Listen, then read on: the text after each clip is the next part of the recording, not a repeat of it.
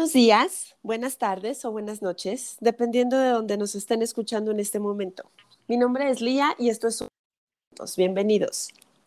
El día de hoy tenemos un podcast sumamente especial. Es con un joven empresario, emprendedor, mercadólogo, publicista.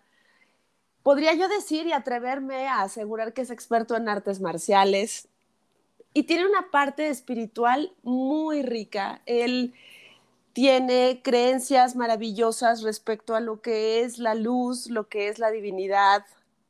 Toda esta parte espiritual es algo sobre lo que vamos a conversar. He tenido la fortuna de verlo despuntar a nivel profesional y de acompañarlo en este camino. Y la verdad es que es un honor que me conceda un rato para poder conversar sobre cosas que no tengan al 100% que ver con la parte profesional José Emiliano Escalante, bienvenido. Gracias por estar aquí. No, Lía, al contrario, eh, el honor es todo mío. Gracias a ti. Eh, no me esperaba una bienvenida tan, tan cálida, tan, tan linda. Eh, yo espero poder honrar la mitad de las cosas que bellas que dices de mí. quiero que sepas que la admiración es mutua y realmente me siento pues muy honrado y halagado de, compartir este espacio para platicar de, lo que tú gustes. Eh, ¿Cómo estás? Pues muy contenta de tenerte aquí y me gustaría que empezáramos un poco a platicar sobre este proyecto que te trae emocionado, que te trae completamente dedicado a ello. ¿Qué significa para alguien tan joven que es prácticamente un recién egresado porque tienes muy poquito tiempo de haber terminado la carrera, estás en este proceso de titulación, digamos, de certificar que sabes todo lo que estás haciendo. ¿Qué se siente para alguien tan joven estar a cargo de un in-house como el que tienes hoy en día entre las manos? Híjole, Lía,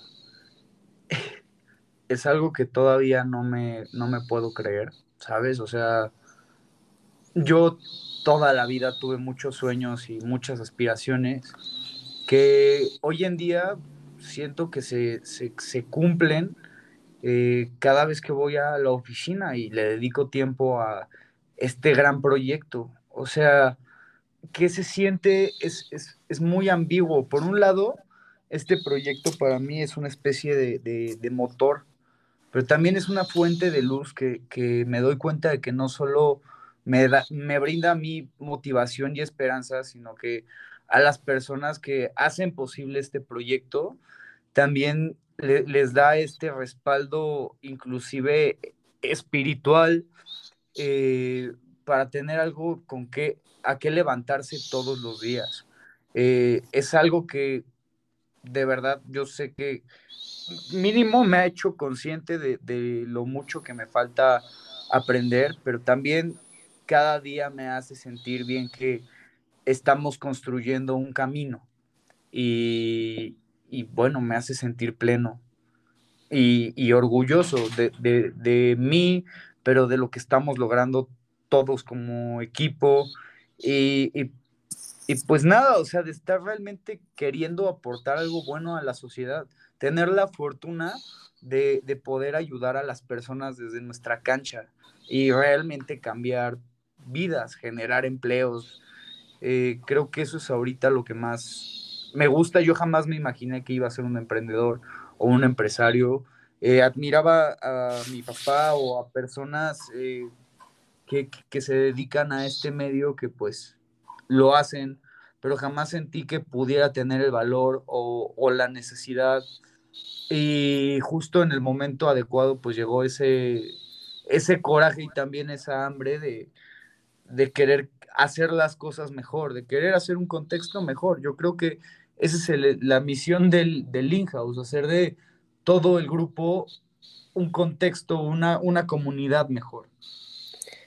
Hablas de cosas muy interesantes y me gustaría retomar algunas. Esta conciencia de este constante aprendizaje, ¿cómo es que en el día a día te das cuenta que hay cosas que todavía te hacen falta aprender. ¿Cómo es que te frenas para decir, wow, esto no lo sabía o esto lo sabía a nivel teórico y qué padre que lo estoy aprendiendo a nivel práctico. O sea, sí hay esos momentos de iluminación donde dices, no sabía que era capaz de esto y lo estoy descubriendo. De niño me pasaba algo curioso. Aprendía una palabra, punto ya como a los 8 o 9 años, alguna palabra rara. Y a partir de ese día, dos, tres días después, comenzaba a escuchar la palabra repetidamente, a, pesar de que yo tenía la sensación, de, la sensación de que nunca la había escuchado en mi vida, en ese momento comenzaba a escucharla y comenzaba como a aplicarla. Y a eh, detectarla, supongo. Ajá, yo, yo al principio creía que era como desbloquear un nivel, ¿sabes? Pero después me fui dando cuenta de que no, o sea, es entender, ver la información y hacerte cada vez más consciente, ¿sabes? Así como sucede con las palabras, creo que han sucedido con los eventos que hemos tenido que enfrentar como equipo. Eh, vamos, o sea, también aprendes de los errores ajenos, aprendes siempre de tus propios errores, aunque procuras pues cometer los menos posibles. Eh, sin embargo, creo que es muy valioso también reconocer cuando te equivocas y pues sacar lo mejor de eso, ¿sabes? El aprendizaje, o sea, inclusive ahora que decías esto de artes marciales, enfocado más a los deportes, pues es un, todo es un prueba y error, ¿sabes? O sea, en el tenis mi papá siempre me dice, bro, un punto a la vez, no te puedes poner a pensar en el pasado o en el futuro, o sea, tienes que pensar cómo resolver este. Y, y creo que eso es lo que va haciendo el aprendizaje, la práctica. Muchas veces nos dejamos apantallar por las personas que pues, se jactan de tener toda la teoría, pero que no tienen muchas veces la, mm, ¿cómo decirlo? Mm, la disciplina para, para desafiarse a sí mismos. Y, yo creo que es donde pues las personas que solo se dedican a lo teórico, pues llegan a un punto de su vida donde se estancan y se sesgan, porque no están en el campo de batalla. Yo a mí me gusta esta parte bonita y espiritual de las artes marciales de, pensar que todo es un campo de batalla y que simplemente defenderte es aprender a estar bien contigo y con las otras personas y pues aprender también a, marcar límites, pero sobre todo a ser honesto contigo mismo y ser autocrítico, esta búsqueda de siempre mejorar. ¿Y qué, y qué más te puede hacer consciente que un golpe, ¿sabes? Entonces, tanto en la vida como en el ring, pues creo que eso es lo que nos va haciendo aprender cada vez y siendo mejores. A veces aprendes a absorber los golpes, pero a veces los esquivas, pero a veces los recibes, a veces te da hasta gusto recibirlos y saber que no te tumbaron. Hay golpes que tienes que evaluar, que sabes que no tienes que recibir y, y utilizas toda tu preparación para no, recibirlos. Eh, básicamente. Claro, totalmente de acuerdo. Y me gustaría retomar un punto que habías mencionado anteriormente acerca de los sueños y aspiraciones. No sé si te pasa, creo que de pronto eh, tenemos un sueño y creemos que ese sueño como objetivo, pensando a lo mejor en tener una empresa o en conseguir una licenciatura o los sueños son muy diversos y van a depender de cada uno de nosotros, pero creemos que ese sueño es lo que nos va a hacer felices. Y resulta que en el proceso de conseguir el sueño, vamos cumpliendo pequeños pedazos de ese mismo sueño. No sé si me explico. Claro. Entonces, aquí lo que me gustaría preguntarte justo es eso. ¿Cuántos sueños tiene todavía Emiliano por delante? Porque evidentemente tener un in-house representa conseguir algo que muchos probablemente era su meta absoluta y tú estás arrancando a partir de este sueño. Entonces, ¿qué sigue? ¿Qué, qué sueños estás cumpliendo en este proceso? No, yo te diría que Emiliano está en el sueño y que, y que nunca has soñado dentro de otro sueño y dentro de otro sueño. Sí, claro. Es, es horrible, pero es hermoso, ¿sabes? O sea, llegar a ese nivel de complejidad. Yo, yo creo que todo, pues todo cambia, ¿sabes? O sea, como alguna vez lo, lo, hablamos en alguna clase de mercadotecnia que, que tuve en la universidad, donde hablaban de, de que todo es un sistema y, y, un sistema es una serie de procesos que hacen que algo funcione, ese algo, ¿no? Es algo que se le denomina así. Eh, yo creo que al igual que los sistemas cambian, pues nosotros somos seres cambiantes. Y, creo que los sueños son, son meramente un, un pequeño fragmento de la percepción de la realidad. Creo que nuestra naturaleza humana siempre va a querer más, ¿no? O sea, la verdad, sí, claro que hay sueños. Ahorita quisiera unificar todo lo que estamos creando como, como in-house. A la larga, me gustaría que conquistáramos pues nuestra industria a nuestra manera, que revolucionáramos, ¿no? No, no quisiera utilizar la palabra conquistar eh, y que se malinterpretara, pero sí quisiera que fuéramos una fuente de bienestar. Eh, creo que eso es... Y de renovación, me parece adecuado. Renovación me parece muy interesante. Renovación, renovación y, ¿sabes qué? Renovación para preparar el campo para, para dar paso a la innovación en algún punto, ¿sabes? Para las futuras generaciones. Eh, pero pues sí, mientras yo creo que Emiliano ya está viviendo el sueño, Emiliano quiere ganar más dinero para seguir viviendo el sueño y hacer más grande ese sueño. Y Emiliano quiere ahora que todos cumplan su sueño. ¿Sabes? O sea, todo el que le rodee y, sea aliado de Emiliano, Emiliano tiene, tiene esa función y la quiere utilizar por medio del, del in-house. Así es como lo, lo entiendo yo. Qué maravilla. Y me gustaría un poco hablar de este campo de batalla que mencionas, que es una visión muy tuya, eh, que es una manera de abordar la vida muy interesante porque eh, no me gustaría que se malinterprete, pero ver la vida como un campo de batalla para ti no significa salir a pelear por pelear, sino tienes esta visión de análisis, esta visión estratégica, esta capacidad de observación y he tenido la oportunidad de poder verte en la cancha con cliente, he tenido la oportunidad de, escucharte, hacer presentaciones, de, plantear proyectos y encuentro un hombre muy joven con una honestidad maravillosa, con una rectitud increíble, con unos valores impresionantes, lealtad, eh, entrega, compromiso, y eso evidentemente eres tú, esa es tu personalidad. Y yo lo veo como un reflejo de la hermosa familia que tienes. Así que mi pregunta sería, Emiliano, ¿qué significa para ti la familia? Uh, no, pues, la familia lo es todo. No lo digo yo, lo dice el padrino. Eh, pero si tú lo piensas, siempre ha sido así. O sea, mira, yo creo que eh, los lazos sanguíneos pasan muchas veces a segundo plano. Yo creo que a veces la familia se unifica como, pues como lo hacíamos cuando estábamos en la época de las cavernas y bueno, pues valía la pena juntarnos con una serie de personas y eso se hacía un clan y luego enfrentaban otro clan y entonces esto unificaba de alguna manera una civilización posteriormente y creo que después lo replicamos en sistemas religiosos y ahora en estos siglos, pues que ya donde estamos más industrializados, lo estamos replicando en las empresas. Las empresas para mí también son, son una gran familia. Si tú ves, por ejemplo, eh, todos tenemos este dicho de, ah, los judíos este, se ayudan. Y la verdad es algo que lo decimos como con admiración, porque sí tienen este sentido de, de apoyarse. ¿Sabes? Yo creo que la, la familia es lo que al final une a las personas por un vínculo amoroso. Muchas veces creemos que escuchamos que el amor es la fuerza, bueno, a mí que me gustan estos temas espirituales y, y, todas estas cosas, pues un poquito más este, abstractas, eh, pues muchas veces me he encontrado con que el amor es la máxima fuerza creadora del universo.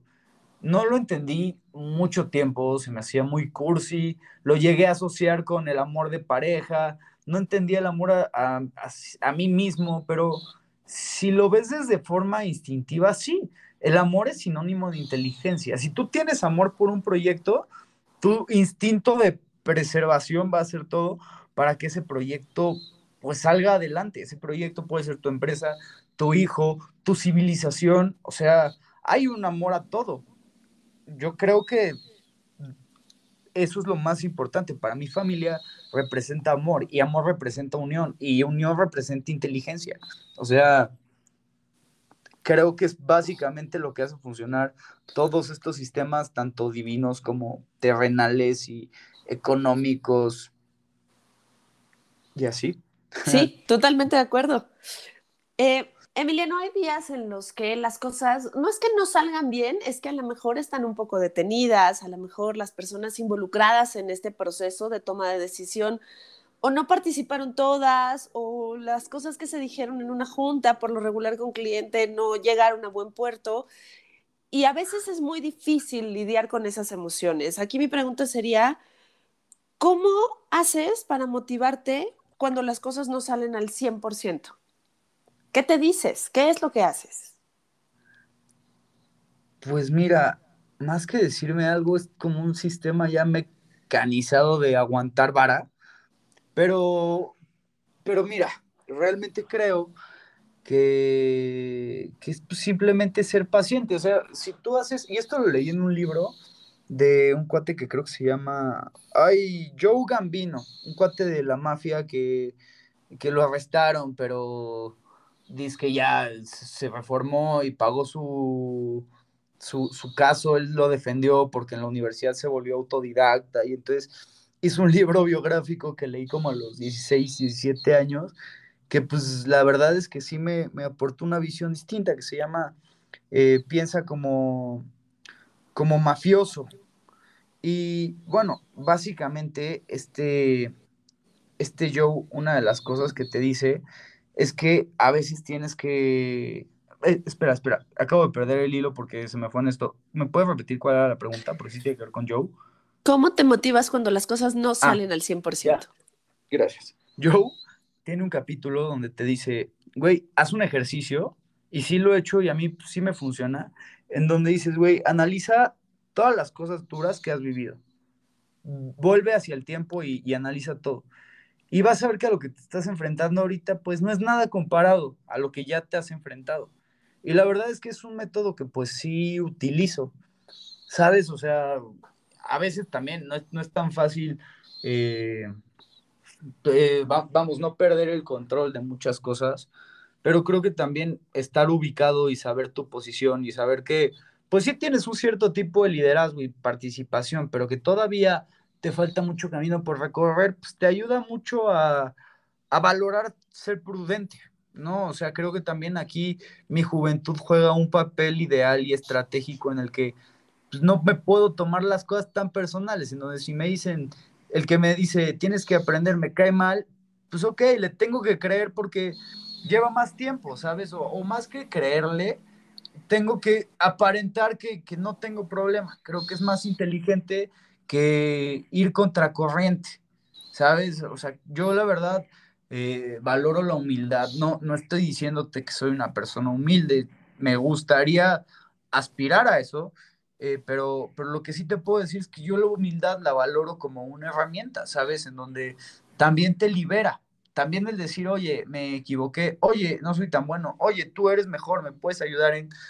Pues, pues te puede ayudar a, a, tener mejores alianzas. Mira, yo creo que gran parte del éxito que estamos teniendo es gracias a reconocer cada quien sus, sus atributos, sus posibilidades y también sus limitantes. O sea, yo inicié esto por medio de mis limitantes. Entendí qué era lo que me estaba frenando y dije, ¿cómo lo puedo solucionar? Necesito un experto que me ayude a solucionarlo. O lo que yo entendía como un experto para solucionarlo, vamos. Y este experto y este tipo de expertos, pues sin duda fungen como oráculos en, personas como yo. Sabes, todo héroe, todo guerrero eh, tiene algo a lo que se encomienda o algo a lo que le pregunta. ¿sabes? Aunque sea a sí mismo. Yo valoro mucho eso. Claro, claro, y es importante tener en cuenta este, este tipo de dinámicas mentales, ¿no? Para poder asimilar dónde estás parado, eh, de dónde sacar fuerza cuando las cosas no pintan bien. Y entonces, hablando de estos procesos de transformación, todos somos seres orgánicos. Eh, lo que éramos hace 10 minutos ya no lo somos, o ya aprendimos algo, o ya cambió nuestra perspectiva respecto a algo, y estamos en constante evolución.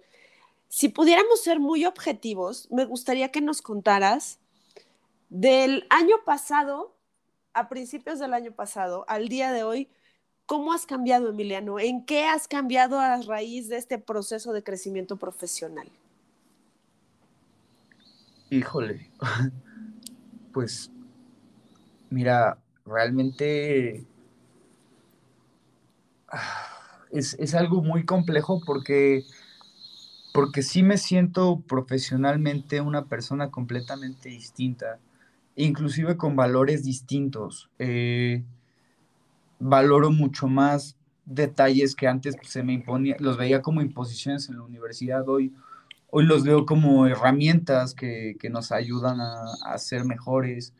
Eh, creo que también como persona fuera del trabajo, eh, he tenido que madurar, me, he acercado a, entidades como, como, mi papá, ¿sabes? Donde estoy teniendo cada vez la oportunidad más de, entender quién es, cómo vive. Eh, vamos, que muchas veces de niño, pues no tienes tanto el chance porque, vamos, son muchos años de diferencia, son etapas de vida completamente distintas, ¿no? Pero el hecho de,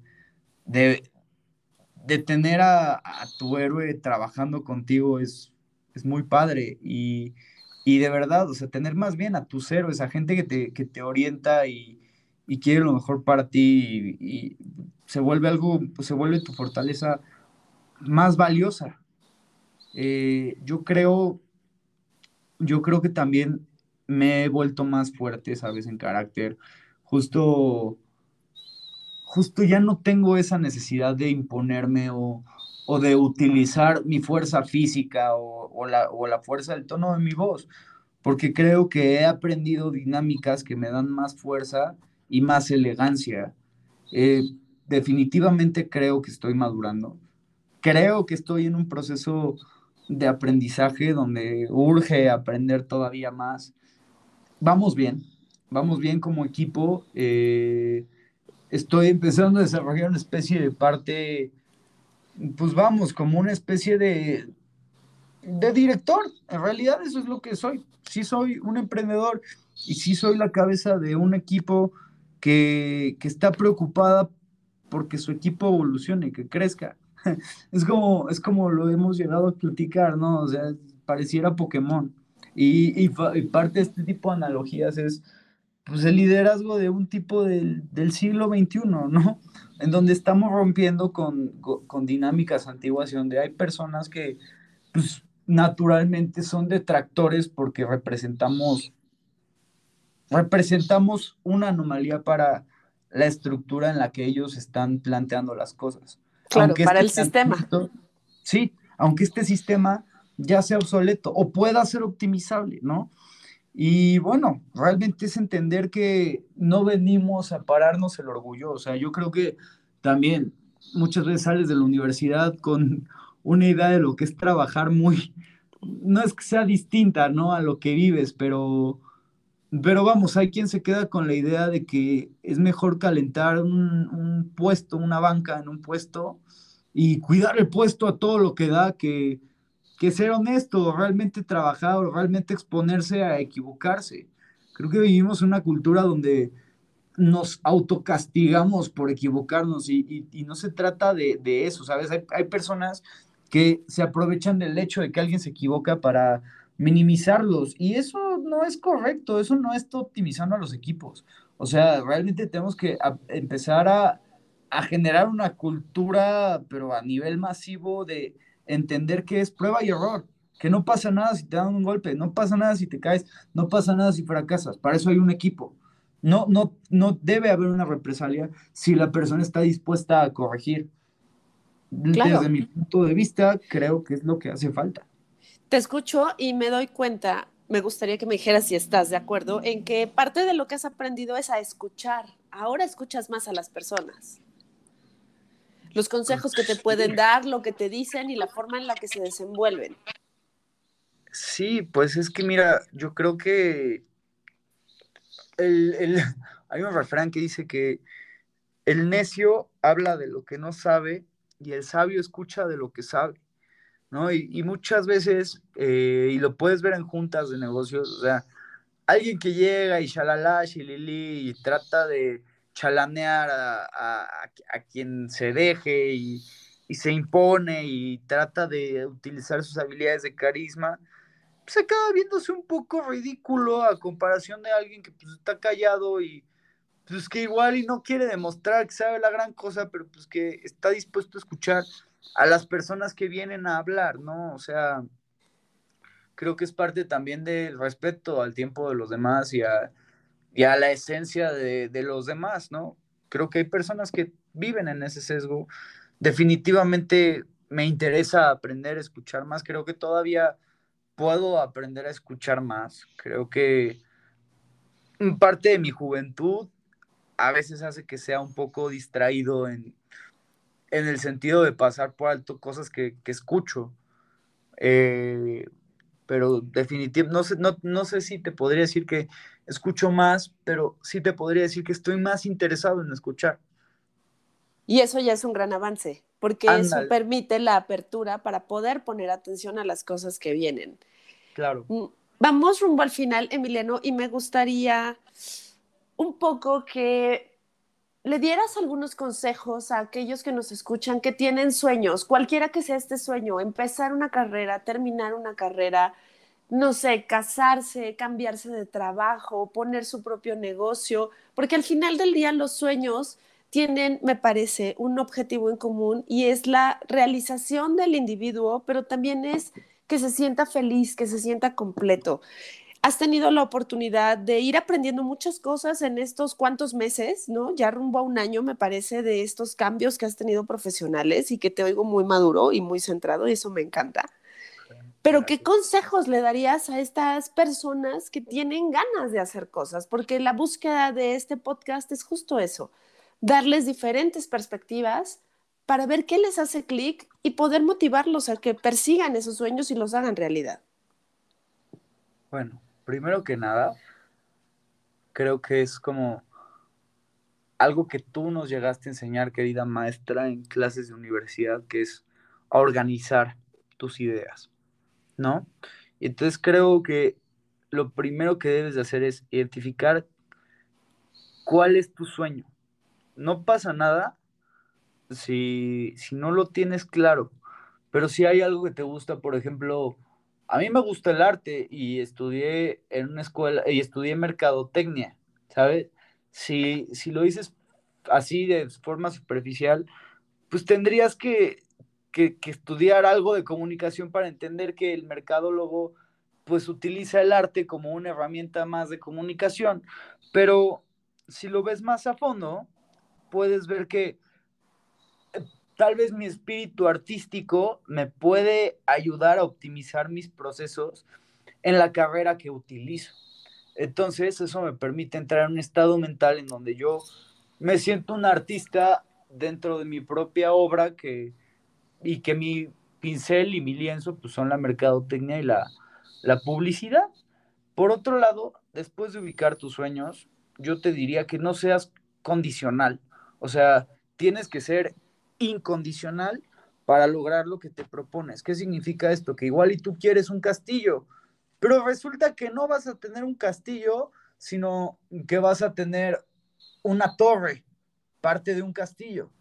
Oye, no lo reniegues, aprovecha esa torre, trátala como castillo y eventualmente podrás ser un castillo. O si quieres, puede ser un rascacielos, lo que tú decidas. O sea, al, al ser seres cambiantes, nuestros sueños también pueden cambiar.